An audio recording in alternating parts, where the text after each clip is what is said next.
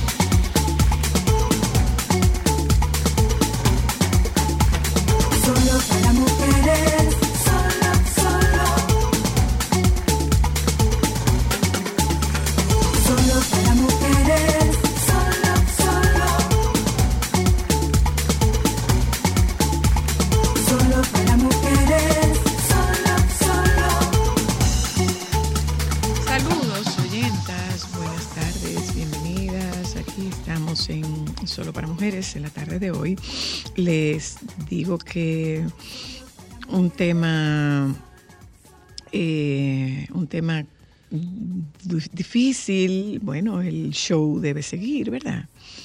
El show debe seguir, entonces eh, hoy nosotras pasamos por una situación que solo puede entender quien tenga una mascota o quien tenga un animal de compañía, como se dice. Y hoy eh, nosotras eh, despedimos a, nuestro gato, Dolce, nuestro gato de 16 años y 4 meses. 16 años y 4 meses. Y o sea, cuando tú tienes un cuando tú tienes un animal en casa durante todo ese tiempo, ese animal se convierte en una parte de tu familia. Definitivamente que sí, es un miembro más de la familia. Y despedirlo es un proceso doloroso, muy doloroso, solo que te da algún nivel de sosiego a posteriori el haberte, el haber dado a ese animal eh, el trato que, que merecía un trato digno, un trato de amor, un trato de respeto, un trato de agradecimiento. y definitivamente nosotras, eh, Cristal, Ámbar y yo, queremos aprovechar y agradecerle al doctor Dean Komarasamy en, en Pet Care que cuidó de nuestro Dolce eh, con amor, con cuidado, con esmero, con dedicación. Estamos hablando de un gato que detestaba al doctor Komarasamy, o sea, lo odiaba. Y sin saber cómo, en algún momento, el doctor Komarasamy y Dolce hicieron las paces y nos acompañaron hasta el último momento de nuestro gato. Eh, de repente alguien que esté en contacto con nosotros, que no ha vivido la experiencia de una mascota, dirá que exageradas, pero quien ha tenido una mascota sabe lo que significa despedirse de un miembro de la familia. Nuestro gato Dolce fue un animal eh, rescatado y lo rescatamos cuando su mamá murió. Ellos eran siete en la camada y de los siete, Dolce era el único gato negro. Llegó a casa con un mes y todo lo que hicimos fue mimarlo, cuidarlo, protegerlo. Eh, y, recibimos de él, bueno, un gato de un temperamento muy particular. Muy eh, sociable. Eh, un gato sociable que extrañamente, los gatos son ariscos, bueno, los gatos son ariscos, Dolce no era arisco, o sea, participativo. Dolce solo era arisco en la veterinaria. En la veterinaria. Y hoy, bueno, pues tenemos, tenemos mucha tristeza, de verdad. Tenemos mucha tristeza. Hay que continuar con, nuestro quehacer. Eso es así. Eh, hay que continuar con nuestro quehacer en el día de hoy. En un momento nos vamos a, a publicidad. Les comparto qué tenemos de contenido para la tarde de hoy. Eh, hablaremos de la democratización de la cultura. Y aprovechando que está Juan Carlos Ditren con nosotros, estará Juan, Juancito Rodríguez como productor teatral y Yoya Castillo, actriz, y Natalie Jacín está con nosotras. A propósito de eso, Juan Carlos, tendremos la oportunidad, como todos los lunes, miércoles y viernes, hablar con el baby, pero antes... ¿Tú crees que ese robo de la pieza del maestro Tobar eh, fuera dirigido? O sea, no fue que fue alguien y porque pudo haberse llevado cualquier otra pieza. O sea, ahí sabía lo que estaban llevando. Yo digo que tiene que tener hasta compradores esa pieza. Sí, yo pienso que definitivamente la persona estaba más que informada. Claro. Y, la mandó a buscar. exactamente, y está muy bien dirigida. Eh, ahí lo que queda, además de la vergüenza, ¿verdad? Que siempre sentimos ante una situación así, pues por supuesto queda de manifiesto la vulnerabilidad de las obras de arte en los museos de la República Dominicana. ¿Por qué? Porque eh, está muy cerca de, todo el movimiento de, donde está instalada la carpa Tobar Inmersivo y está en la ciudad colonial que está muy bien cuidada. En Sobre todo ahora que también está preparando la feria, o sea que debería tener más. Ahora el museo pues eh, deja, deja ver, tú, sabes que hay una, hay una, deficiencia, de, una deficiencia de, seguridad. De seguridad. O sea, esto, parece, esto parece como de un guion de película. Y creo que no, que no hay cámara de seguridad Mira, en el interior. O sea, para colmo no va a ser posible identificar. Mira, eh, eh, si lo van a identificar, van a hacer por las cámaras de fuera, de la, de, la, de la calle. Mm. Mira, yo leí un tuit que publicaba Camila García Durán. Camila García es comunicadora, es la joven comunicadora que, que comparte eh, trabajo con María Cela Álvarez eh, todas las noches. Y Camila decía en su cuenta de Twitter, una vez presencié cómo en el Museo del Hombre unos muchachitos cargaron con un trigonolito. Mira esta piedra, qué bacana. Se lo echó en los bolsillos y así de sencillo. Cero seguridad y menos conciencia moral. No encontré dónde denunciar. Entonces, no están cuidadas ni protegidas nuestras, nuestras obras de arte. No, y definitivamente yo pienso que esto le da una perspectiva a los que no conocen de qué tanto valor eh, tiene una pieza de arte y de qué es capaz un coleccionista de pagar y para obtenerla, o sea, porque estamos hablando de que definitivamente eso no fue algo para una gente tenerlo, dije que no, que lo voy a tener en mi casa así, o sea, eso tiene que tener un trasfondo y debe ser una persona que tenga un interés particular, porque mientras más años pasan, más valor van adquiriendo eh, esas piezas. Es, es, muy, es muy triste que justamente ahora que tenemos esta posición tan importante, eh, pase algo de esa naturaleza. O sea, la verdad es que ojalá podamos tener y abrir los ojos y aumentar el tema de seguridad en nuestros museos para proteger nuestro patrimonio cultural. Yo sí creo. Bueno, ya tenemos lo que ya planteamos, el contenido que tenemos para la tarde de hoy. Hablaremos de la democratización de la cultura. Y antes de hablar de democratización de la cultura, lógicamente tendremos que definir qué es cultura. Nos vamos un momento a publicidad, regresamos de publicidad y nos conectamos con el baby. Ya volvemos. Sol 106.5, la más interactiva una emisora RCC Miria.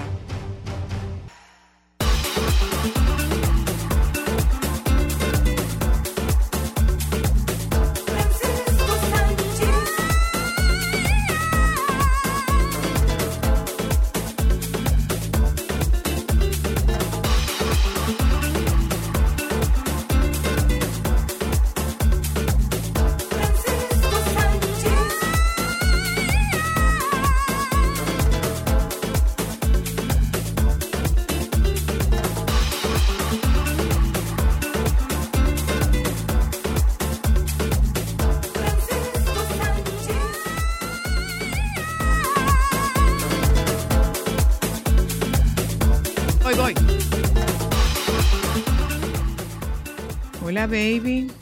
¿Qué vas para dónde? A hablar contigo sobre este acuerdo ah, prematrimonial de J-Lo. Ahí salió de que voy, voy, voy, voy, voy, voy. Alejandro haciendo Así que cosas. le dice Alejandro. Voy, voy, voy. Alejandro haciendo Ay, cosas. Santo Dios. Fue mi forma de pedir silencio. pero ven acá, y como que la gente eh, eh, déjame quedarme hasta callado. No, no, por supuesto que no. Hoy menos que nunca tú te puedes quedar callado. Dime. No, yo tengo que cogerlo suave, mi paz. Eh, yo tengo que ser inteligente emocionalmente. La pregunta es la siguiente. ¿Quién lleva la contabilidad de eso? Yo mismo. No de esto. De J-Lo y Ben ¿De Affleck. quién? De J-Lo y Ben Affleck. ¿Cómo que quién lleva la contabilidad? Ajá. Mínimo sexual, encuentros sexuales mínimo cuatro veces a la semana. Bueno, eso es una tabla. ah, okay. ¿Pero tú puedes bajar a través de en internet hay una tabla que te lo van diciendo en el teléfono te va dando un pin y un pito así como te recuerda cuando tú te tienes que medicar cuando tú tienes que ir las citas así pero es verdad, no se Yo me refiero a la constancia. No, de que en efecto eso se, de que eso se dio así. Bueno, a lo mejor ellos van a hacer un calendario en una pared. Y firmarán los dos. Y firmarán, bueno, los dos. señores, puede ser. Uno, uno, uno se asombra con ese tipo de cosas, pero hay gente que tiene su vida tan organizada, estructurada y esquematizada Óyeme, que hasta eso lo tiene. Déjame decirte, yo, no estoy, yo no estoy en eh, desacuerdo, ¿eh? Hasta eso lo tiene, eh, eh, ¿cómo que se llama? A, sí mismo como planificado. Yo, la gente pensaría que por mi forma yo pudiese ser así y yo definitivamente no puedo ser así. Porque esa es una parte que tiene que salir de manera espontánea. Pero ¿sabes qué? Esas son conversaciones que se tienen antes de usted asumir un compromiso de, convivencia. yo creo que si ella lo está poniendo puede ser porque ella, porque ellos lo hayan conversado. Yo no estoy en desacuerdo, ¿eh? Yo no estoy en desacuerdo. Sí, pero es, y que también es diferente cuando tú convives con una persona. Claro. Es muy diferente cuando cada cual está como por su lado, porque tú sabes que siempre, bueno, eso tú tienes, cuando tú, yo no, no sé, yo creo que tú cuando la gente... te pusiste. No, no, no, yo, yo no, yo no estoy en desacuerdo. No, porque desacuerdo. hay que ver si a lo mejor ella le dijo, mira, lo que pasa es que yo entiendo que si no tenemos esta cantidad, se va a pagar la chispa de nuestro matrimonio y nuestra intimidad, porque nosotros lo que estamos... ¿Cuántas veces son? Cuatro a la semana. semana. Interdiario. Pero eso no tiene, bueno, no sé. No, no, no. O quizá no por, óyeme, o quizá no es por apagar la chispa. Y cuando y, y si quizá era que él quería más y ella le dijo, no, espérate mi amor, porque es que tú me tienes destruida. Claro, y que porque la gente- es verdad. Ella- él porque tiene tú también tienes que verlo. Óyeme, una pareja joven se supone que, dice diario, que qué sé yo, que, que patatín. No, eso tiene que ver, ah, también eso, eso acaba, eso destruye, porque eso agota, eso te quita las energías. Claro, Mi y hay que amor, ser productivo por también. más que tú lo quieras hacer, de que en tranquilidad y en paz, siempre hay un momento que las pulsaciones aumentan. Francisco, una pregunta. Juan Carlos Ditre. No, no, no, pero en el con relación a eso no, lo que pasa es que yo no, no te puedo dar mi Francisco. testimonio porque eso lo he Francisco, leído. pero lo que te déjame estoy hacer la hablando. pregunta. Déjame hacer la pregunta primero. Ah, ok. A mí no me, ven, a mí no me da tú a María como tú tienes la gente ma- como tú tienes a muchas de mis amistades Ah. mareadas con el tono de voz, con la pronunciación, con la tranquilidad, con la paz. Ya yo te cogí la seña y te sigue, vamos. Ok. ¿Cuál sería el número? ¿Cuál sería el número de relaciones semanales idóneos que tú entiendes que debió de manejarse, por lo menos? Si Para no fue- ellos, Sí. Ajá. cinco. No, cuatro, cuatro es chin. Sí, yo me encuentro como que cinco hubiera sido como, no sé, porque ellos se ven unas personas, bueno, se ven jóvenes, fogosos, que están enamorados, eso es una parte importante, eh, pero de ¿Y tú, repente... y tú es que aguantarías ese ritmo de cinco por semana? Pero bueno, Esa ¿Tú aguantarías ese ritmo de cinco por semana? No, no, mi amor, un momentito. Porque yo no soy ni Pero- fogoso, ni estoy enamorado, Pero espera. ni me gusta una gente con Mira. esa intensidad en este momento de mi vida, ni antes tampoco. Podríamos yo decir- en eso no. Ay, no, yo soy como soy la luna. ¿Cómo? ¿Cómo? ¿y cómo soy Bueno, yo? que soy la es más de conversar, de tocar, de acurrucar, eh, de ese tipo de cosas. No de ese fuego y esa cosa. Continuamos para bingo, mi amor. Sigan cantando los bolos. Mira, baby, mira, baby, óyeme, digo yo, Me pasé. No, no, eso está bien. digo yo, baby, dos puntos. Dígole yo, como tú dices. dígole yo que eso, eh, establecer esa, esos acuerdos es muy, muy, muy importante antes de eh, usted formalizar una relación, ya sea una relación de compromiso, de noviazgo, de convivencia, de matrimonio, de lo que fuera. Eso entra dentro del rango de las conversaciones incómodas que tú dices, bueno, pero es que se pierde la espontaneidad. A lo mejor el sexo para ti no es tan importante como para tu pareja, o el sexo para tu pareja no es tan importante como para ti. Entonces, no esos, son, no esos son temas que se discuten antes de usted en una relación. Eh, porque de repente el, el matrimonio, la relación, eh, la convivencia va caminando y tú te encuentras con un hombre que se queda insatisfecho porque no tiene la frecuencia que él suponía o que tenía antes de tener una convivencia. O con una mujer que sienta que ella no está recibiendo lo que ella espera recibir. La única manera de saberlo es si usted lo habla, no dejando a la suerte que se lo adivinen. Entonces, Yo estoy de acuerdo, es lo que Yo es eso y el tema de los hijos y el tema del manejo económico y el Claro. tema de los proyectos, esos son cosas que se discuten para que no Eso haya está- sorpresa para ninguno de los dos lados. Eso está muy bien. Yo lo que no creo es, óyeme, si ellos tuvieron problemas en el 2004 cuando se comprometieron, porque fue una relación muy mediática, filtren informaciones, mantengan ese tipo de cosas en bajo perfil, porque que entonces después la gente se mete, la gente opina y tú le estás dando la oportunidad de decir, hay cosas, ese tipo de conversaciones que tú acabas de decir, óyeme, son conversaciones entre dos personas. Eso no, te- tú- no todo, hay que, no todo tiene que trascender.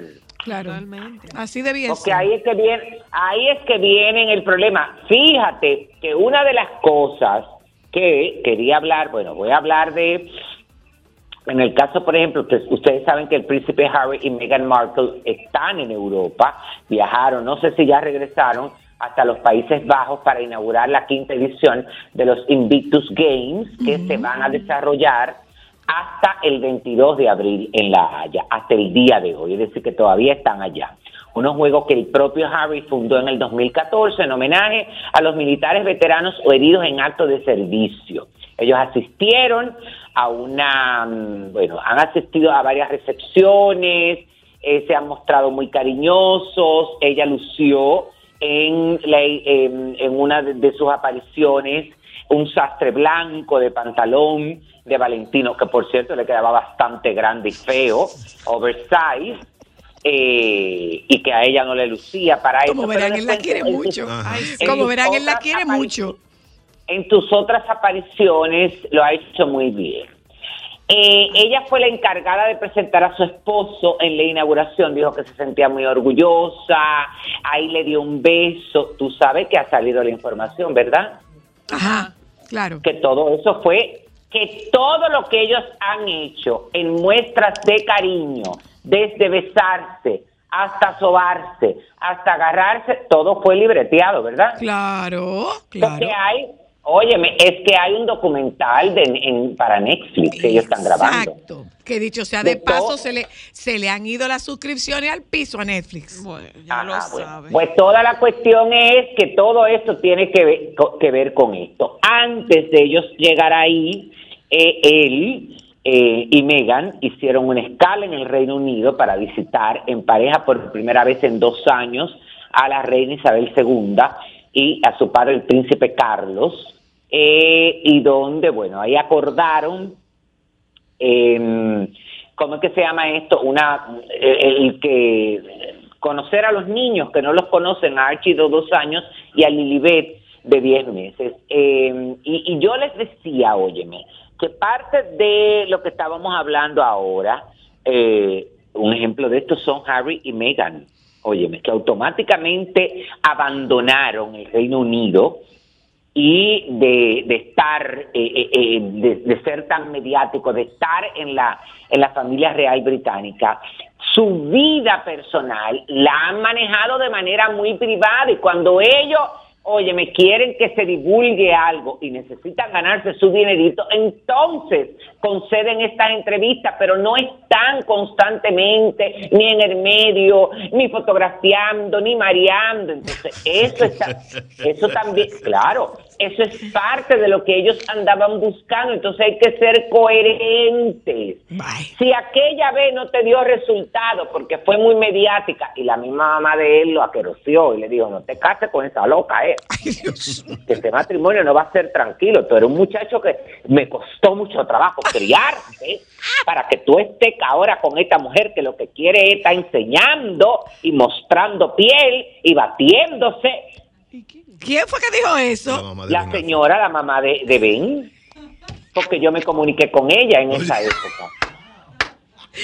Ella tuvo un conversado, ella echó un conversado con el hijo. Claro, ella echó un dijo- párrafo. Claro, y le dijo todo eso. Ahora ella no le importa eh, muchas cosas porque ya él está más adulto, ya él tuvo una relación, ya él sabe manejar mejor las situaciones, ya es, porque en aquella época, acuérdate, que él se moría y se le salía la baba. Sí. Ahora lo vemos en equilibrio y yo te diría Que a la que le sale la baba a ella. par- hasta más de parte de ella en muestras de cariño. Mm. Bueno. Este Ella está más. Hay Ella gente, hay gente que dice que ella vuelve con Marc Anthony. Bueno, pero eso será en un futuro, cuando estén desbaratados, cuando hayan quemado muchas etapas. Ahora mismo no, porque él no está en ella, ni ella está en él. Pero Francisco, ¿qué es lo que tú tienes en esa boca hoy? ya eso van Hola, a, cuando estén más cosas que tú. Yo, Ustedes se acuerdan que aclaramos, ah, bueno, Antonio estará, bueno, ya tú sabes, porque si ahora pobre tiene, Ya, ya. no, pero ustedes no vieron una fotografía de ese señor sin camisa en su casa, en, en- en su casa de casa de campo. Dime. No, mi amor, esa señora Nadia Ferreira, la primera finalista de Miss Universo de la Paraguaya, que es su pareja, que co- con, ella va a ser complicado porque ella también está petiseca, porque ella está en bonita y en belleza. Pero ese señor tiene que tener una muchacha que cocine bien o buscarse una persona que le cocine bien, porque ese señor tiene que echar sus par de libras. habichuela y pollo. Carne. No, un poco. ta- Mira, no, señores, nosotros no estamos riendo. Yo vi unas fotografías que se subieron. Eh, óyeme, y la verdad, eh, él está flaco. Y, y yo no sé si ustedes vieron unos videos. Bueno, yo lo vi porque esta muchacha lo subió, eh, Nadia Ferreira en sus redes sociales y se ve él así como de lejos y era una cosa, él andaba con un pantalón corto, tipo bermuda de kaki, óyeme, pero el chavo 2.0. Por favor. No, no me preocupa, no se rían, que ese bullying que le están haciendo ustedes riéndose, yo no, yo lo digo ¿Cómo por fue? ¿El bullying lo estoy haciendo yo riéndome o tú Yo lo diciéndole al estoy chavo? haciendo por, yo lo estoy haciendo por preocupación, mi comentario. Ustedes Ok, se- ustedes están- ok, ok. Pues me, me, me retiro la risa. Entonces, otra cosa. Pero te Ayer, riendo ¿qué es lo como que quiera. Viernes. Ella se está riendo como quiera, para los que no la están viendo. No, pero ella se parece está riendo de mí, de las cosas mías, yo No, qué. no, de lo del chavo. Porque Ah, yo me lo imaginé de inmediato, me lo imaginé como el chavo. No, pero una, oye, yo lo vi eh, y le di seguimiento a eso y, y es una cosa, pero nada, vamos a, a dejar que sean felices, que disfruten, que todo eso, la casa, oye, yo no había visto imágenes de la casa que él tiene en Casa de Campo y es espectacular, es bella. Ajá, ¿eh? Es Una casa, Pero él, yo, él, tengo él, entendi- él, yo eh, tengo entendido que no es una casa que él construyó, es una casa que él compró. ¿qué compró? Una Ok. chocita. Él compró y la remodeló. Mm, ok.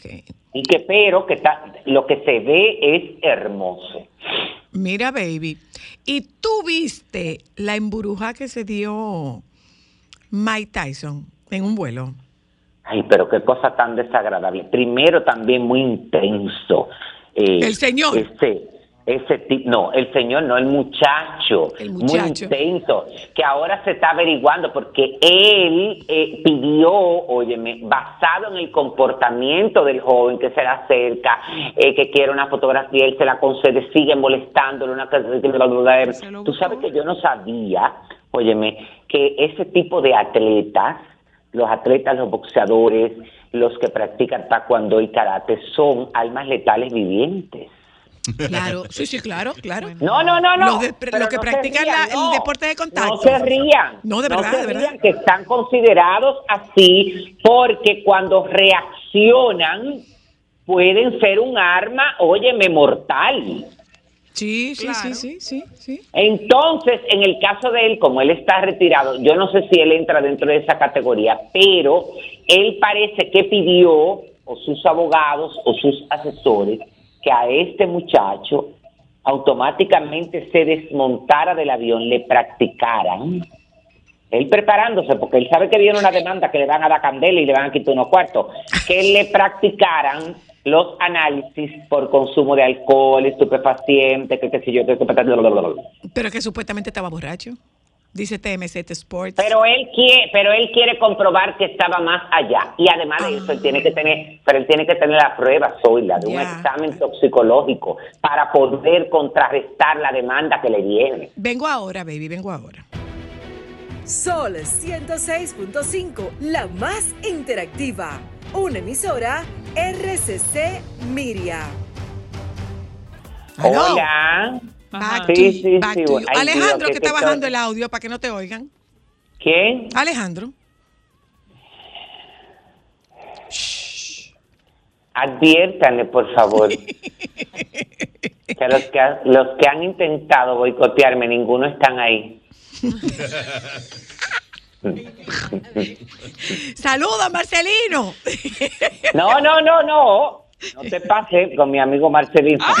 Ay, está frío, Marcelino. No, que, eh, acuérdate que Fran, bueno, déjame quedarme callado y no abundar. Seguimos, baby, seguimos, seguimos. Este pasado miércoles, eh, este pasado miércoles, la ciudad de Río de Janeiro retomó su fiesta más icónica y de repercusión global, eh, el carnaval, los desfiles de las escuelas, escuelas en el Sambódromo, Ay, en el chulo. que será el carnaval más atípico en el siglo. Eh, y la verdad es que la gente lo estaba esperando, esto se va a extender hasta el domingo 24 de abril, inclusive porque estos desfiles se cierran a la medianoche.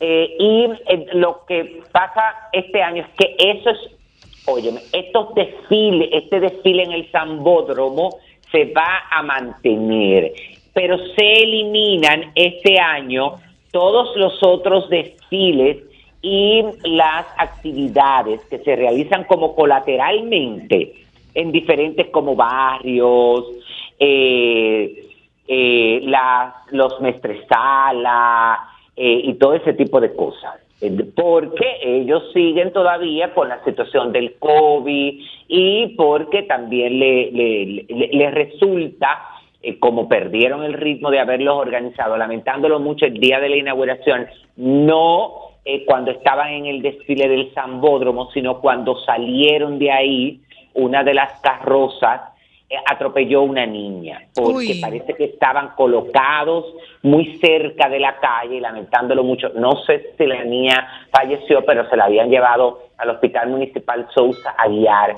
en estado grave Wow, qué pena, A Jesús. qué pena. porque las piernas de la menor quedaron atrapadas en un poste cuando el vehículo pasaba por un estrecho tramo de carretera durante el desfile. Dicen, porque eso, bueno, uno no lo puede justificar, pero por ejemplo, O Globo, el periódico, dice que la niña y su familia estaban mal ubicados, pero como dicen una cosa, dicen otra, tú ves, que dicen que también eh, por aunque por donde por donde transiten estas carrozas tiene que haber una seguridad también y gente informándole a quien esté parado ahí, que eso no se justifica tampoco, Ay, porque qué qué pena. hacía la niña ahí si nadie le dijo nada, no te ponga ahí. Qué pena, A Jesús. qué pena, baby. Uy, Entonces pena. el domingo se entregarán, bueno, después se entregarán por supuesto las eh, la- los premios porque estas escuelas de samba, estas escuelas de- del Carnaval de Brasil son juzgadas en nueve aspectos durante, durante su tránsito por la pasarela, entre ellos armonía, calidad de su samba, enredo, persecución, alegoría, performance de su comisión de frente, disfraces, evolución del desfile y la actuación de la pareja. Yo no sé si ustedes han visto siempre una pareja que lleva la bandera. Adelante. ajá, ajá, ah, bueno, esto- estos, estos son juzgados también y se toman en cuenta. Esta es la actuación de la pareja que lidera el desfile, los mestresala y portabandeira, que llevan a cabo una coreografía especial diferente. Ay, para que tú veas las cosas de la vida. Tú sabes que yo siempre recuerdo que eh, nunca me organicé ni planifiqué eh, que Vitico era arte en Fue. su momento. eh, fue un par de años. sí, sí, sí, sí, Vitico tuvo la oportunidad de de vivir el carnaval y- de Río. Ay, sí. Ajá. Y en uno de esos años, Viti, creo que con el grupo que Vitico fue, fue doña, ay Dios mío, ¿cómo se llamaba la, la viuda de Jacobo Magluta? Ana Elisa Villanueva. Analisa Villanueva. Y recuerdo que estuve donde Vitico, recién ellos llegaron, y me, bueno, lo tengo como ahora, que Vitico sacaba de una caja unos eh, gladiolos hechos en eh, cristal que había comprado allá. Wow, wow, wow. Así mismo. Mira, Ay, pero esto no me cabe porque tiene mucho texto. mira, baby, espérate. Una, una pregunta. Dice, pregunta Juancito Rodríguez, que está aquí con nosotros, que si tú bailas samba. Eh, No, flamenco. Bueno, públicamente no lo hago, pero si estoy en alguna fiesta eh, de gente muy cercana, porque como no tengo el dominio de esos pasos y del talón, punta, talón y can, can, can, can, can, no me voy a poner a hacerlo públicamente porque creo que a esta altura de mi vida ya me vería muy ridículo. Tú, si Mira, no baby, la moda y la artesanía de dominicana de la mano de los reconocidos diseñadores Leonel Lirio, Cici Bermúdez y Janina Azar en el Yacht Club de Mónaco el 10 Ay, de sí, mayo en la gala gastronómica dedicada a la. República Dominicana. Vi esa información y me alegra mucho. Pena que no me invitaron a mí para cubrirlo, el evento. ¿Estás a tiempo? Eso es el 10 de Y mayo. yo me voy a... pa- No, no, no. ¿Eh? Eso es el 10 de mayo, ¿estás a tiempo? Sí, pero no, acuérdate que yo voy de un... Ay, que tú no sabes detalles de algo que yo voy a hacer. ¿Qué es lo que tú vas a hacer? Que yo me voy de viaje a una boda chic y cara, mi ¿Ya amor. me lo dijiste? Pero lo dije aquí al aire. No, acuérdate que fuera del aire hicimos coordinación de algunas cosas. Mm. Yo te dice, yo te hice algunas sugerencias. Ay, pero... ¡Ah! Es verdad, sí, sí, sí. Ay. Estamos en eso todavía, ¿eh? Yo no sirvo solamente para decir cómo se cocina un arroz blanco. Yo también sirvo para otras cosas.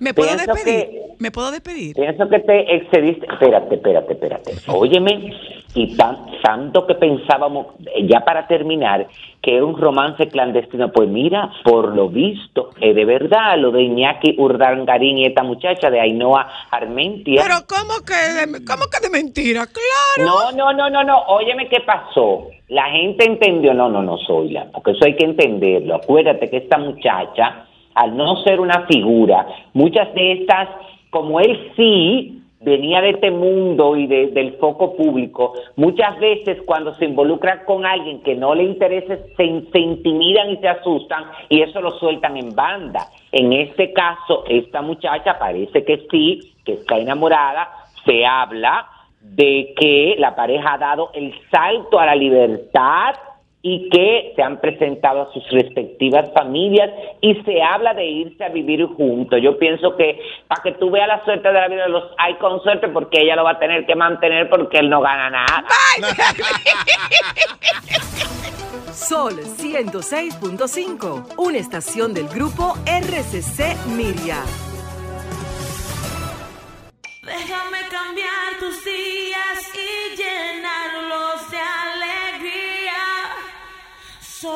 para mujeres.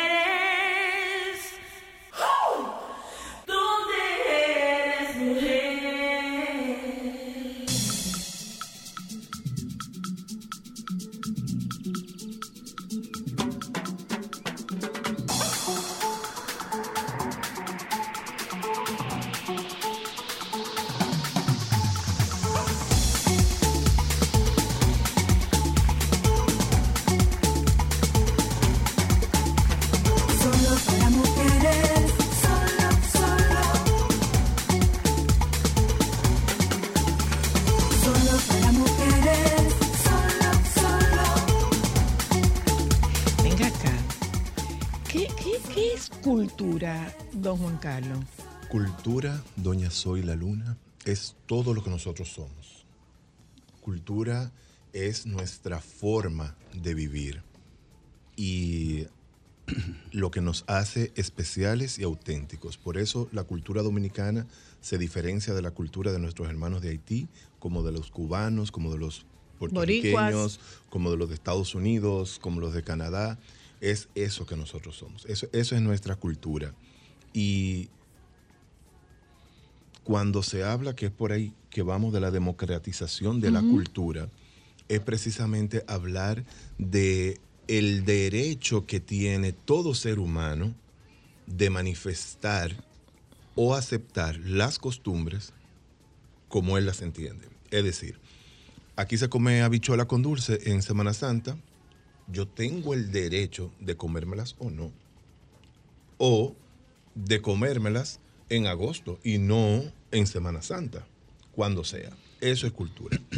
Y eso es la de- ahí se va a la democratización de la cultura. Ahora bien, cuando se habla de la deco- democratización de la, de la industria cultural es diferente, porque ya la industria cultural abarca lo que hablamos, lo que se le llama la cultura de élite, que no debería decirse, sino de la industria cultural en sí, que tiene seis subsectores, que son las artes visuales, las artes escénicas, artesanías, editorial, audiovisuales y fotografía. Y dentro de esa industria cultural, de esos seis sectores, entonces hay 27 subsectores. Wow. Dentro de los audiovisuales está la radio y la televisión. O sea que lo abarca, abarca muchísimo. Está el teatro, está la danza, está de todo. ¿Y el cine dónde entra? También en los audiovisuales. En audiovisuales, en audiovisuales. Entonces, la democratización de, de la industria cultural es lo que entendemos que debe pasar con los gestores culturales que llevan esa parte de la industria cultural al pueblo, que sea accesible, que la gente pueda conocer grandes pintores, grandes obras, eh, óperas, músicos, eh, figuras, actores, actrices de, de- de televisión. Y es parte de lo que tu trabajo diario es. Además de comunicadora, tú eres una gestora cultural constante, porque estás llevando al pueblo parte de la industria audiovisual, para seguir que es una parte de la cultura. Pero hay, hay, una, hay, hay, un, hay un concepto elitista. O sea, cuando tú hablas de cultura, la gente lo asocia A clase alta. como que es no solamente a clase alta, Y es de como, grandes es como al intelectuales. intelectual. La, cultura, entonces lo otro nosotros lo asumimos como popular. como popular. Lo asumimos como popular. Claro, o sea, la porque no se cultura, asocia. El, el- el concepto que hay eh, eh, a nivel macro es que la cultura es para una élite y para los para el vulgo está lo popular. Es correcto. Sí, incluso dentro de eso que dice la señora Luna, yo recuerdo, a mí me encantan mucho las películas de época. Y una de las cosas que yo he identificado y que siempre me llama la atención es que los roles femeninos de esa época, estoy hablando del 1800, 1400, digo 1900 bajito, es que a las mujeres se formaba específicamente en el tema del canto, del piano y de la apreciación de arte, porque así era que ellas iban a conseguir una propuesta matrimonial que iba a levantar su estatus. O sea, que desde esa época Sí. se asocia con un tema de estatus, el Eso tema cultural. Adelante, don Juancito, que estás loco por hablar. estás loco por hablar. Eh, cuando yo entro a estudiar teatro ya en los 90, había muy- un prejuicio de que el teatro era para élite. Pero no.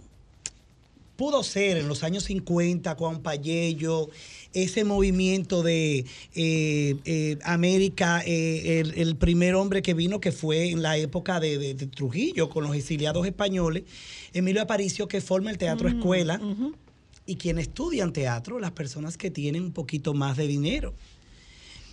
El ballet igual, llega la Madame en los años 50, 50 y pico, llega doña Clara Elena, Berta Hauer, eh, eh, of Hauer, eh, una alemana que daba clase, que doña Molina me cuenta que ella pagaba cuatro pesos, eh, cuatro centavos la, la clase por la universidad. Era una élite que estudiaba ballet, era una élite que iba al teatro. Pero ya en los 70 el teatro se vuelve mucho más popular y aquí existen 140 grupos populares final de los 70 y en los 80 se comienza a perder esa parte. Existe Gallumba, Gratey y eh, yo creo que entonces en los 90 siempre hay esa discusión que el teatro, que la danza, que la pintura, que la música es para un grupo. No. Eh, hoy día el teatro, la danza, la música es para el pueblo, para la vida, para todo. Pero se gestiona como tal. Yo creo que no se Se gestiona, gestiona como, No tal. se gestiona Mira, a- porque- había eh, el- eh, eso sí hay que reconocérselo. Ustedes saben a quién, a José Antonio Rodríguez. Eh, José Anto- eh, creo que fue en la gestión de José Antonio Rodríguez o fue Desde la antigua, en la, en la gestión de la antigua, Desde la antigua. que se llevó eh, que se llevó la sinfónica al pueblo. Desde Fue la de la antigua, fue la de la antigua. fue la de la antigua. que era viajar por los pueblos con la sinfónica. Que era bellísimo. Y es, eso es acercar a lo acercar lo clásico a lo popular. Y el teatro llamaba- también empezaron a mandarlo a los pueblos. Se llamaba Existía- Sinfónica en manga de camisa. Y Sí, había había un teatro, había un teatro rodante que tenía Está todavía. en la unidad de teatro, sí, que iba por los pueblos, porque yo pienso Claro. que todo este tema cultural se concentra en lo que nosotros podemos de- denominar dentro de nuestras condiciones, donde están las, perdonando la redundancia, las grandes concentraciones eh, eh, eh, Sí. Adquis- adquisitivas y demográficas. Sí. Mira, ahí, ahí hay una situación. El problema está en que los proyectos culturales, usualmente cuando pasan de idea a proyectos que se desarrollan, que se pueden llevar, parte del proyecto cultural tiene que ser la sostenibilidad económica, porque si no, el quien lo desarrolla se explota. Y lo hemos visto Viable. en televisión, en teatro, en ballet, en, qué sé yo qué, En cine. en cine, en todo eso. Se necesita un- una sostenibilidad económica. Y eso es lo que probablemente haga que se sienta, no desde el origen, como estaba hablando Juancito, que tiene toda la razón, de quién era lo que tenían acceso a Ajá. formarse en eso, sino también de quiénes son los que tienen acceso a, verlo. de verlo y poder, y poder pagarlo. ¿Por qué? Porque Juancito monta los monólogos, monólogos de la vagina, que lo ha montado y que es un gran gestor. Y él tiene, él tiene que cobrar por eso, pero además las actrices que trabajan con él tienen que... Y hay un Es que es un trabajo, que- es que un trabajo. Que es lo que la gente hay no- sonidista, Claro. hay un derecho de autor, Claro. Y ahí, hay asistentes, señores. Y ahí va yo a decirte gente algo, no entiende la eh, logística. eh, Juancito, Sí. porque yo oigo, por ejemplo, muchas quejas de, de grandes obras y espectáculos que se presentan aquí en Santo Domingo, que porque no lo llevan a los pueblos, que si lo quieren en Puerto Plata, que si lo quieren en Santiago, y siempre he escuchado a los productores con la misma con el mismo discurso es falta de apoyo de presupuesto porque es una logística muy grande el tu poder girar por nuestro país sin tú tener un apoyo Mira, yo estoy llevando ahora Adulterios de Woody Allen, que es la obra cumbre, la primera obra que Woody sí, Allen sí. escribió, Central Park West, en inglés. Yo la vi hace muchos años con Verónica Forqués, la directora, Mm, y María Díaz Loca, una chica Almodóvar, y María Barranco. Y yo conseguí el texto en español. Hice la, la en mis cuestiones de derecho, lo que yo siempre hago, y comencé, y la monté en el 2011 con Coquín Victoria, Denis Quiñones, Honey. Ah, ya me Eh, acuerdo. Sí, sí, y yo tuvo mucho éxito en Bellas Artes. En el 2019 la monto con Isaura, que nos asociamos. Sí, Estaba sí, la- Anderson la Mercedes Lumi, Villalobos también. y eh, Pamela de León. Ahora la obra se remonta con Johnny Mercedes, Génesis González, una actriz, Joni Estrella, Lumi Lizaldo y Anderson Mercedes. Anderson es un muchacho del, eh, Del este que ha conseguido unos contactos trabajando con Jenny Blanco y me dice el año pasado, mira, vamos a llevar celosamente infiel. Y yo, no, que a mí no me gusta llevar teatro para el pueblo porque es muy complicado. Y me llamó y me dijo, mira, tengo la Plaza Tavera Center, tengo tres patrocinadores y tengo que nos van a dar la comida, el hotel, esto. Entonces, es una logística. Ahora nosotros tenemos eh, adulterios con dos funciones para 300 y pico. Pero tú sabes por qué. Porque el director de la Plaza Tavera Center nos consiguió un patrocinio de intercambio de, de- de la plaza un espacio grande que cuesta bastante dinero. Tenemos la publicidad, tenemos Lemonani, el mejor restaurante que tiene, tenemos hotel, tenemos al alcalde que tiene mucha visión, que es un hombre bastante conflictivo en Higüey, pero mira, todo lo que sea cultura, ese hombre lo está apoyando. Ahora, el asunto es, la democratización de la cultura está directa y estrechamente vinculado al tema económico. Yo creo que sí. Absolutamente. Sí. lo que te explicó Juan Carlos. Hay algo, hay algo importante. Adelante, Georgia. El, el, eh, Juancito acaba de decir, nosotros fuimos con los monólogos de la vagina, no, no me voy a centrar solo en los monólogos, hubo un apoyo de, de Higüey, hubo un apoyo de la alcaldía, hubo un, Un apoyo de las personas que nos dieron alojamiento, hubo un apoyo del que nos dio la comida, entonces el pueblo se involucró. ¿Qué es lo que, por ejemplo, yo veo eh, como, yo soy actriz de la Compañía Nacional de Teatro, eh, independiente de los monólogos, tenemos también otro, otra forma de accionar ahí dentro, entonces tengo las dos vertientes, ¿verdad? La privada Y la pública. y la, exacto. La estatal. Bueno, la Entonces, estatal, exacto. ¿qué pasa y qué quizás hace falta a nuestros gestores en sentido general? Gestar. Gestar, porque es que si tú estás en un pueblo y tú eres el gestor cultural y tú vas a llevar diferentes obras a ese pueblo, entonces hay que buscar apoyo. A veces hay cosas que se pueden lograr no necesariamente sacando el dinero, porque por ejemplo a nosotros nos dieron facilidades en la sala, a nosotros teníamos patro- patrocinio, claro está, pero nos dieron facil- facilidades de alojamiento, nos dieron facilidades también para la alimentación. Ahí quizás hay un dinero que ya no se tuvo que pagar y se dio en facilidades y se pudo presentar el espectáculo. Cosa que hace falta. A veces se quiere llevar el espectáculo a algún sitio. ¿Qué pasa? Que el gestor que se tiene en ese sitio no hace su, su, su labor. Porque tú tienes que gestar, eso es. O sea, yo soy la gestora cultural. Como bien dijo Ditren ahorita, ustedes están aquí eh, como gestores porque de una u otra manera nos dan un apoyo directo, porque hay que promocionar.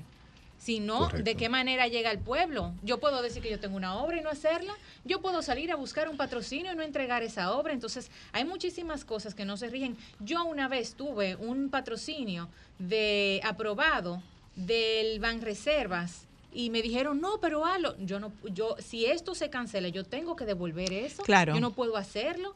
Eso es una falta. Entonces, hay muchísimas cosas que no se rigen. Y Pero nosotros nos estamos quedando, nos estamos quedando en la parte, nos estamos quedando en la parte del teatro. Yo iba a hacer esa, esa- general. esa pero, pregunta, pero por ejemplo, porque- está el tema de artes Sí, plásticas. y ahí, va, y ahí no. va mi siguiente pregunta, porque obviamente aquí pasa que quizás eh, el patrocinio vea más atractivo en cuanto al retorno que van a tener En la capital. en la capital Sí. y en el, el departamento literario de obras.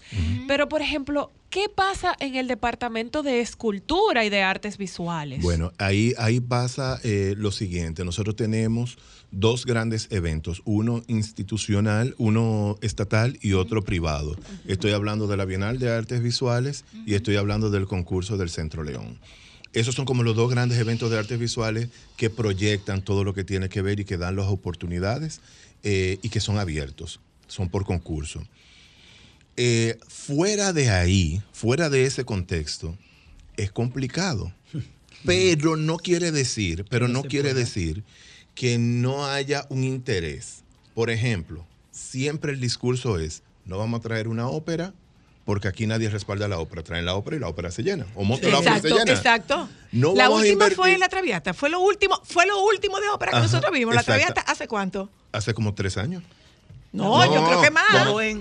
Ah, la Bohem, Bohem. sí. La Fue. Fidel que la hizo Exacto. con. Antonio, creo que fue Sí, sí, No se puede, sin embargo. Antes de la pandemia. Tenemos tomar, sí. Tobar Inmersivo. Un éxito porque ciertamente hay una, Una demanda. Hay evidencia, una hay una necesidad. necesidad de eso. Ha sido un escándalo. Eh, los exacto. pases cada día. Claro, claro, claro. Entonces, la gente va y lo disfruta y cuando están ahí dentro y ven eh, lo que está pasando con uno de los grandes artistas eh, dominicanos eh, fallecido y con las artes visuales y que tú lo, lo puedes casi tocar lo que está pasando ahí, tú lo disfrutas y la gente dice, ok, vuelvo porque voy a traer mis hijos o mis Mi sobrinos o mis sí. primos y voy a traer la familia.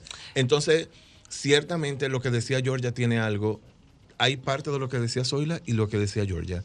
Se necesita estar vinculado directamente con la parte económica, Yo con creo la que sostenibilidad, gestión, gestionar es lo que ajá, falta. con la sostenibilidad económica. No, hay que, Pero saber, hay que saber qué tanto, hay que saber qué tanto le importa al Estado el tema cultural. A eso iba, Para- porque por el Eso. tema de la, por el tema de la inversión y esa- los presupuestos. Sobre todo esa parte, Juan Carlos, que porque no, ningún señor, voy a publicidad, vengo ahora. Ningún, ningún señor, vengo Sol 106.5, la más interactiva. Una emisora RCC Miria. Sol 106.5, la más interactiva. Una emisora RCC Miria. Déjame cambiar tus días y llenarlos de alegría. Solo para mujeres.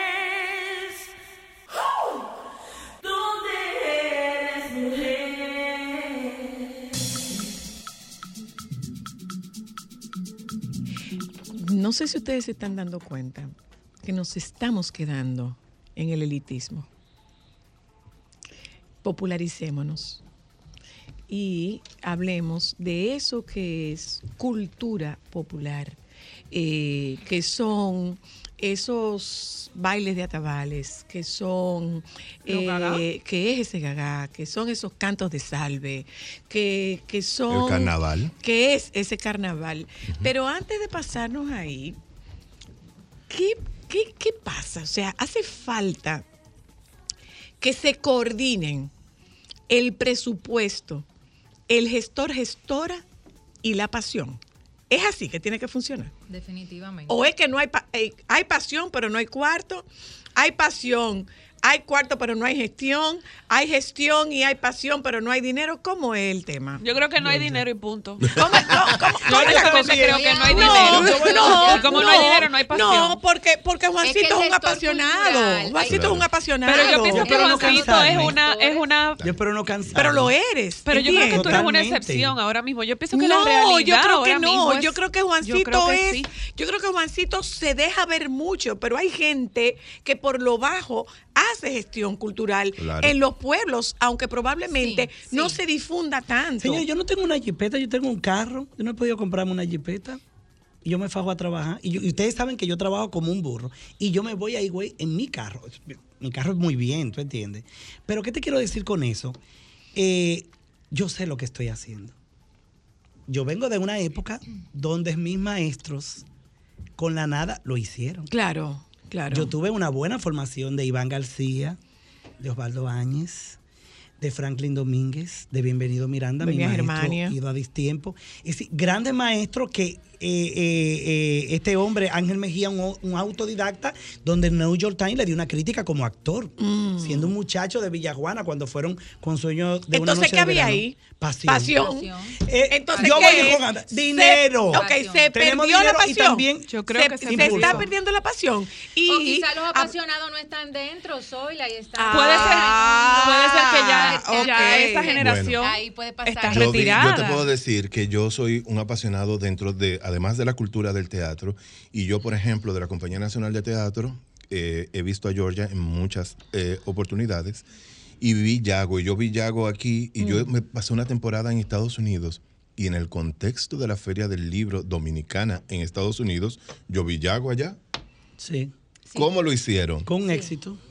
Sí. Con gestión. Con gestión. Ok. Con gestión. O sea, definitivamente falta gestión. Pero, por Correcto. ejemplo, en el, en el caso, en el Y caso. dinero. Y dinero. Y Está bien, dinero, está bien, Juancito, y dinero. Está bien, Juancito. Jalo, yo jalo para, para el lado que me apasiona, que es, que es el área de las artes plásticas. ¿Qué se hace? Porque antes se hacía más. O sea, incluso tú te pones a leer reportajes donde muchísimos artistas plásticos se han quejado de la, pa- de la falta de apoyo para ellos poner en escena sus obras en la, en la Bienal. Eh, se Bueno. visita cada vez menos el Museo de Arte Moderno. O sea, por ¿qué ejemplo, mira. o sea, ¿qué, qué incentivo nos hace falta para, popularizar esto? Los Difusión. museos. ¿Qué nos hace falta para popularizar? Para, o sea, tú sales de este país y tú arrancas para un museo, pero Claro. tú no visitas Sí. un museo aquí. Correcto. También yo creo que el- en el tema de las artes, y le decía Dicen, Difusión, Hay, exacto. también, difusión. Difusión, pero también es, eh, ¿cómo se dice? Hay que re... reestructurarlo, re- remodernizarlo. No, es el mismo artista también, porque por ejemplo, y perdón, volvemos y ponemos de ejemplo que, que ha hecho el teatro, se ha salido de las salas, salió de su zona de confort. El teatro salió de su zona de confort. Nosotros nos vamos a presentar en un bar. En Maniquí, pero Yago, amén de Yago, se va a presentar, se presentó en la Fortaleza Osama, salió del Teatro Nacional, Ok. se presentó en la Fortaleza Osama, O sea, Eh, está se saliendo a buscar manera gente que y consuma. Mira, yo arte. creo que, hubo- hubo una particular- vez- yo creo que particularmente el teatro sí se ha democratizado, Sí, pero sí, ¿qué han siempre. hecho ustedes que no se ha conseguido en las otras áreas Nosotros del lo hemos arte? presentado con y sin, porque es que hay mucha pasión también. Y- Claro. Y, no, no, no estoy a favor de que las cosas se hagan, no, porque eso no importa, por amor al arte. No, no, no, no. porque es que- No, No, no, no, porque- es que el amor al arte no, No, yo por amor al arte no, No. podía ir al bravo. Ahora bien, No, no, no, no, no. el- el- Ni hecho la- gasolina. las Ya, ya lo sabe. plásticas, las, ustedes saben la cantidad de mansiones que hay en las afueras de este país, con salones espectaculares que pueden abrir sus puertas Pero hasta por una escuelas. cosa, Mira, para, yo- hacer escuela. una presentación. Eh, hay muchísimos trabajos incluso de estudiantes, porque a veces Ok. dicen, ah, no, se minimiza el estudiante. Se pueden hacer presentaciones y Yo- los chicos van. Popularízame este debate. Yo escuché una vez, y yo creo que ahí está el origen, eh, a un ministro, un ex ministro de Cultura, decir que los monumentos y los eh, museos son santuarios Y ahí no se pueden hacer ni desfile de moda, ni se puede poner un restaurante, ni se puede poner una cafetería. Pero como dice la señora Luna, tú sales de aquí y te vas al MoMA de Nueva York. Y si tú no tienes una reserva de tres meses antes para comer en el restaurante del MoMA, simplemente no comes. Pero además- y en el Metropolitan también. Eh, Pero y- además, y- la gala ¿cuál, del ¿Cuál Met, es la gala? O sea, ¿cuál, cuál es el grandísimo evento del Met? del Met, la- una gala de moda. Entonces, tenemos eso, ¿no? Entonces tú no puedes hacer fotografía porque entonces la fotografía dentro del teatro, que las luces, que el qué sé yo qué. Pero ¿qué pasa? ¿Por qué hay tantos... eh, Tanta traba. tanta traba aquí. ¿Me entiendes? ¿Por qué? ¿Por qué limitamos a la gente a que vaya al museo en vez de enganchar a la gente a que vaya al museo? Con una buena... Están de moda los cafés y los, y los baristas, porque no hay un buen café dentro del museo que diga, vamos a tomarnos un café en el museo. Porque es una estrategia. agua. Exacto, Ah, pero mira, uno- dentro del No, museo. no. Ah, que no, hay una botella, no. no hay una botella de agua en el En el museo. museo no. No hay. No hay. Entonces yo pienso que eso es lo que hay que hacer. Esa es la parte de la democratización, es de traer a las personas a los museos y permitir que los diseñadores de moda hagan desfile en sitios Que públicos. Sesiones de fotos, popularicen y eso es un señuelo para que llegues. Yo he visto Una que cosa quienes, quienes que- tienen que- niños, quienes tienen niños, he visto que hablan de, de lo bien que está el museo de el museo del hombre moderno. eh, Intervenir el- el- los espacios. en- Antes, antes, antes de entrar en, en los monólogos, que para dar los detalles de, de los monólogos, eh, quiero decir al pueblo dominicano, eh, tenemos una gran oportunidad. Lo primero es, hoy se inaugura la Feria Internacional del Libro y durante 10 días vamos a tener Feria del Libro con muchísima, con muchísima oferta sí, hay cultural. teatro, danza, pero pintura, que hagan conciencia que solamente ir a la ciudad colonial, a la ciudad amurallada, ya es cultura. Claro. Que lo disfruten, Claro. que saquen los niños, que saquen todo este tiempo que hemos estado guardados. Vamos a aprovechar y vamos a No, salir y, y vamos además a eso yo le agregaría, eh, Juan Carlos, que la única forma de uno amar el arte es aprendiendo a verla Claro. y a Y, disfrutarla. teniendo, teniendo contacto con ella. Y esa es la forma llamada, que por uno favor. puede empezar a tener contacto. buenas. Mira, ustedes dijeron una palabra importante que es disfuncional, fue. Difusión. La Difusión. Eso, entonces miren algo, la televisión dominicana, el que puede, nos quedamos en Claro TV, o sea, viendo Telecable, Netflix, todo lo Amazon, pero ustedes no van a los programas locales a venderlo, solamente tenemos que ver el programa, excusando que mencione a María Cela, el ratico que le da María Cela, y ya más nadie se entera de nada. La feria del libro, recuerdo la feria del libro, yo fui estudiante del Colegio Santa Clara, cuando la feria del libro la hacían ahí en la Fortaleza Osama, que teníamos que ir en silencio, en fila. Ahora no, tú vas a la feria del libro, señores, y dejamos de ir porque ese centro de donde está el Teatro Nacional, tú veías maíz, fritura, eso no es feria del libro, eso es un mercado. Mira, yo tuve el privilegio recientemente de ir a una obra de teatro, El hijo de mi madre, en, en Madrid, y eso da gusto ver todos esos artistas importantes, valorados, y aquí hay miles de artistas y eso no lo hacen, una obra ahí en casa de teatro, y eso va a estar lleno. Nosotros no tenemos qué hacer, no tenemos dónde ir. Gracias. Sí, no, muchas perdón, gracias. perdón, yo la voy a contradecir antes, antes de que ella diga. Sí tenemos, porque la oferta es tan Cada vez grande mayor. que llega hasta la- el tipo de teatro micro, para no decirlo al revés, para Microteatro. de microteatro. Y hay otra sala como Guloya que ya está acogiendo ese tipo de ese tipo de acciones. Entonces sí hay oferta, lo que hay es que caer atrás Sí, a sí, las sí. ofertas Búsquela. e, e irla. Fue muy lindo que, por ejemplo, el Teatro Rodante, que lo mencionaron ahorita, hizo un espectáculo infantil y estuvo bellísimo en, en escenografía que a veces no se ve, luces espectacular para toda la familia. Eh, también es lo que tú dices, seguirle atrás. Claro. Me, Mire me dejan contestar, me dejan contestar esta llamada antes de irnos. ¿eh? Hola, hello, Hello, buenas. le escucho. Es Fred Spice. Un saludo para Juancito. Hola. Y, hola. Gracias. Y para Juan. eh, ¿Tú no, no te acuerdas? Fred Fre- Spice de Fredes, teatro. Fredes, Sí, corre, Fredes, corre, que tengo casi que despedirme. Están Bueno, esperándonos pues- desde Nueva York. Yo soy de teatro. Ah, ok. Claro y, que sí. ¿Verdad que sí me acuerdo? Claro. Eh, yo soy de teatro y lo que yo me quejo es de, de que no se están preparando, o sea, yendo, por ejemplo, al barrio a buscar, a dar cursos para Mm. que la gente se interese. Dinero. pueda- Ah, qué dinero. Dice Juancito, También. de que es dinero. Eh, Juancito, dame los detalles de los monólogos, mi amor. Bueno, Georgia, arranca. Señores, vamos a celebrar el 25 y el 26, el día más importante de las oficinas, de las empresas, de esas mujeres, las El día de pago. secretarias. De pago.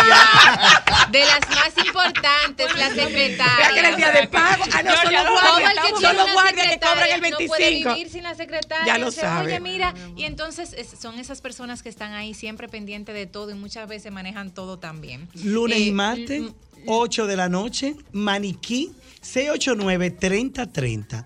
Joni Estrella, Georgia eh, eh, Castillo, Joana González eh, y Jenny Blanco. Tendremos la dirección de Indiana Brito bajo la producción de este servidor y tenemos una eh, eh, invitación para... Me encanta. Para Eh, es, es una por pareja. No, No, una pareja. Una pareja. Una tengo pareja. dos, Pareja. tengo dos boletas. Una pareja, señor. Una Para el pareja. lunes 25. Una pareja. ¿eh? Sí, una para el que llame Una pareja. ahora, como dicen las ofertas O de calle para teleoferta, siempre. llame ya. Recomendamos que lleguen temprano, allá hay buena bebida, buena ¿Cuántos comida. años van ya? eh?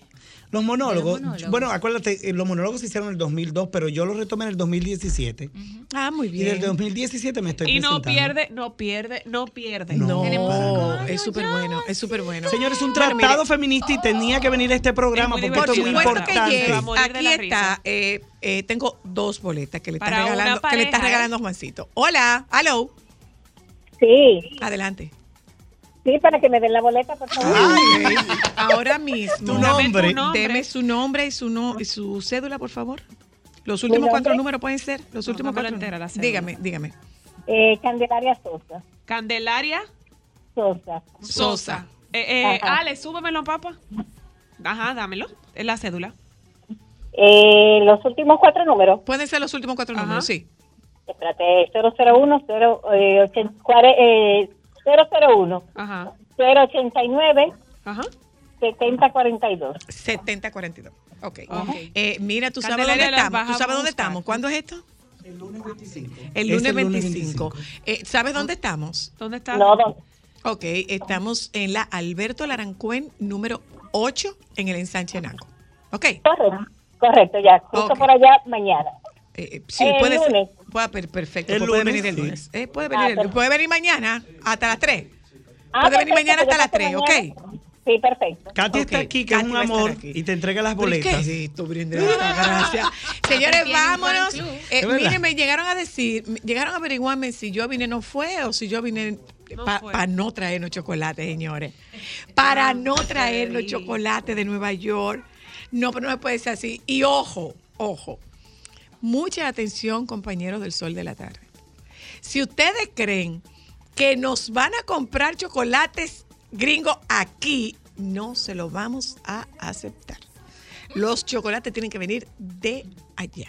¿Oíste, Lea? Oíste, Lea. Claro que llega. Y oyó Doctor Nieves. Por favor. Y oíste Domingo. Bueno. ¿quién está oyendo? Lea. Vuelvo y repito, ¿oíste, Lea? No vamos a aceptar chocolate que nos compren aquí, ¿Y ¿eh? cómo tú lo vas a investigar? Ay, mi amor, porque se pueden diferenciar cuáles son. Ah, no Totalmente. ¿Y Pero cuál es la diferencia? ¿Cuál es La ¿Cuál es la cantidad, diferencia? la cantidad. Ah, ¿eh? Nos juntamos el lunes. Tengan un muy buen fin de semana. Quédense con los compañeros del Sol de la Tarde, por favor.